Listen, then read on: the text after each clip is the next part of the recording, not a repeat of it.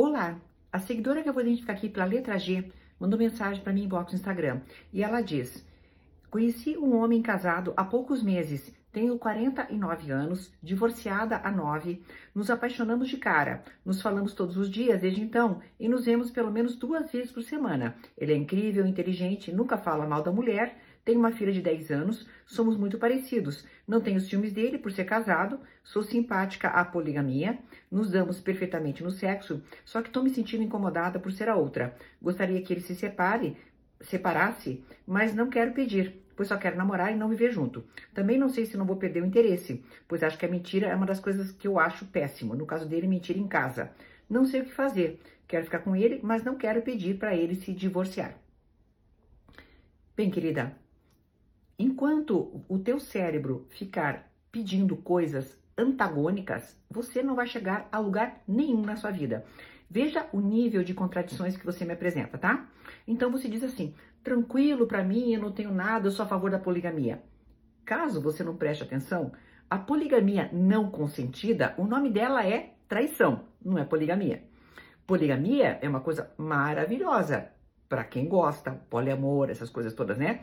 Para quem gosta e para quem aprova. Então, no momento em que você diz assim, sou a favor da poligamia, você estaria de acordo com aquilo que você está falando para mim, se vocês formassem um trisal. Aí, tudo certo. Um trisal, tá tudo bem, ou você tem outros caras, e ele tem outras pessoas também, mas a única pessoa incauta daí, ou seja, que não foi avisada de nada, é a esposa dele. Então já começa por aí uma, uma contradição sua. Aí vamos a uma outra, né? Você acha que vai perder o interesse por ele porque ele mente em casa. E você faz o que nos ambientes onde você circula?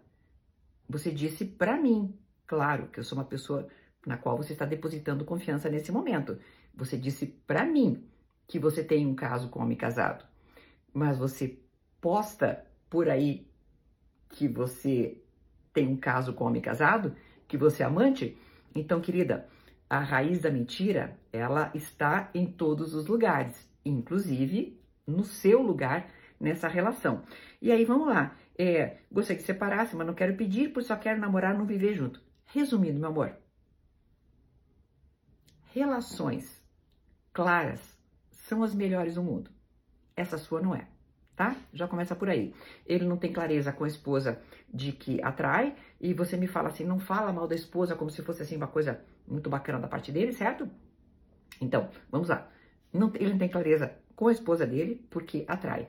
Você não tem clareza com ele porque gostaria, no fundo, no fundo, que ele separasse. E a terceira falta de clareza que eu vejo, flagrante, consigo mesma.